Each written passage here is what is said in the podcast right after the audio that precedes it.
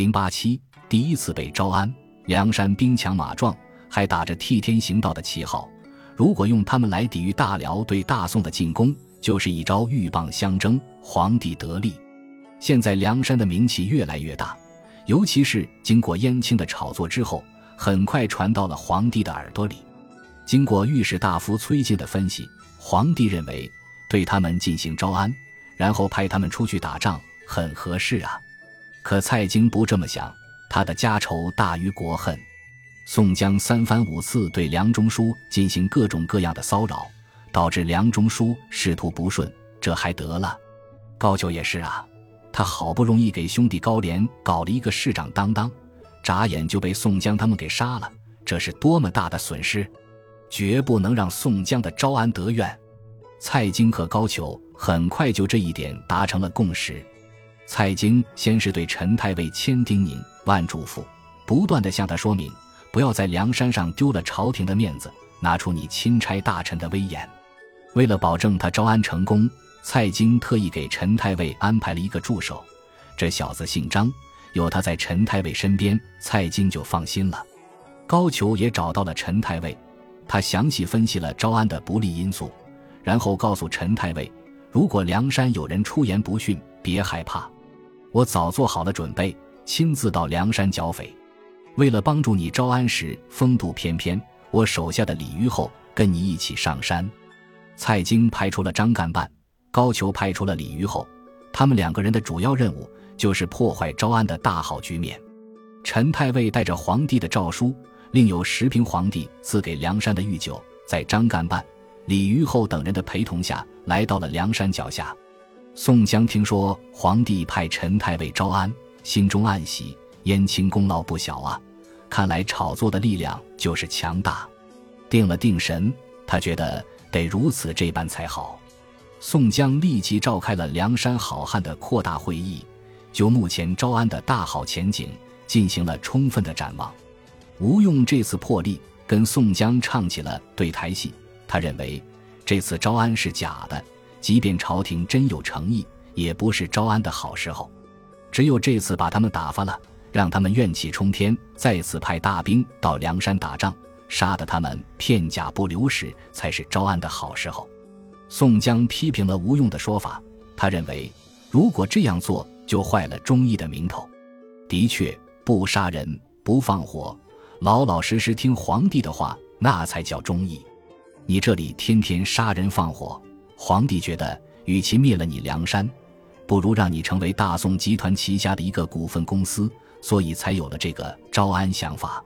但宋江必须这样说，才能让他在招安之后一直保持站在皇帝的立场上思考问题的光辉形象。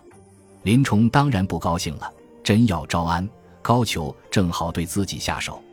关胜等朝廷主流军官派其实高兴得很，但他们不敢说。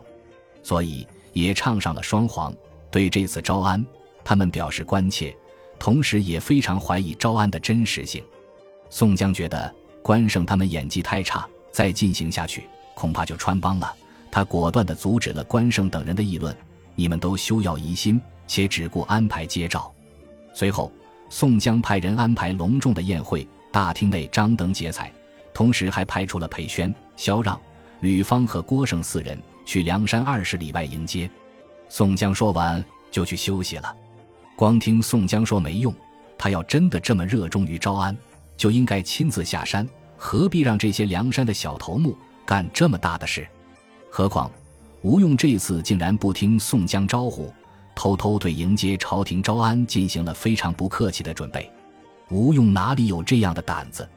吴用这次心里十分忐忑，主要是背黑锅这个事情。没有决心，还真干不了。明明是宋江想提高招安的价码，还非让我唱这个黑脸。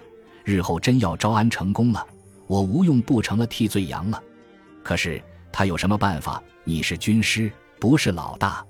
话说陈太尉路上遇到萧让等人之后，心里就清楚了，宋江这次肯定不是真想招安。我堂堂太尉，也算大宋高级干部了。他竟然派几个无名鼠辈来迎接我，陈太尉还没说话，张干办就发言了：“你那宋江是谁？”皇帝诏书到来，如何不亲自来接？甚是欺君！这伙本是该死的人，怎受得朝廷招安？请太尉回去。萧让他们一看，不行，必须得让太尉上山见到宋江，才算完成任务。于是他们赶紧解释：山寨真是不知道是不是朝廷来招安。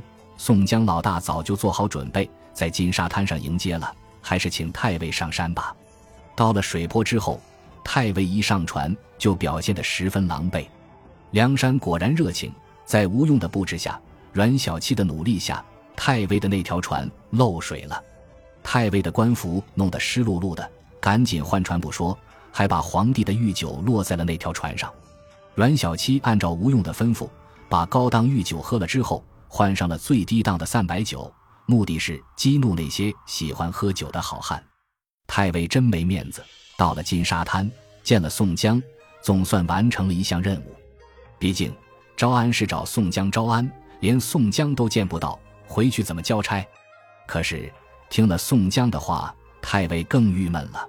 宋江的第一句话就是“文面小吏”，太尉左看右看，压根没发现他哪纹面了，心说这哥们儿撒谎技术不高，胆子贼大呀！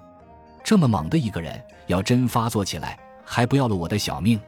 到了忠义堂上，萧让开始宣读诏书，大意是：你们梁山草寇烧杀抢掠，本想灭了你们。又担心百姓惊扰，所以对你们进行招安。从今天开始，你们所有物资全部充公，赶紧拆毁梁山大寨，到京师听候调遣，就赦免你们的弥天大罪。萧让刚读完，李逵上去就把诏书撕了，然后拽住陈太尉就打，一边打还一边说：“为什么宋江也姓宋，就当不了大宋的皇帝？如果宋江真的坚持忠义价值观。”李逵就应该以颠覆大宋政权罪开刀问斩，宋江显然不会这么做，他只是叫人把李逵推下堂去，然后告诉陈太尉：“你放心，招安一点问题都没有。”为了让大家感谢皇帝的厚恩，把御酒赐给大家尝尝。宋江也太拿御酒不当回事了，御酒是用来供着的，不是现在就拿来尝尝的。陈太尉哪敢说别的话，结果。所谓的御酒，经调包之后是掺了水的散白酒，大家一喝，都不准备向工商部门投诉了，操起家伙就想打陈太尉。最后，好人宋江出场，一看大家都想对朝廷高官动手，他提出要求，要亲自送陈太尉下山。下山之后，宋江向陈太尉表白了一番。宋江的意思是，朝廷太不了解我们梁山的内部情况了。这个诏书起草的太草率，如果朝廷说点好听的，我们大家肯定会报效朝廷，万死莫辞。陈太尉心里一清二楚，他不傻，就宋江手下这群土匪，论坑蒙拐骗，水平也不比他差。你宋江装好人就罢了，竟然让我堂堂太尉如此狼狈不堪，最后还要让人家说点好话，做梦的吧？陈太尉、张干办。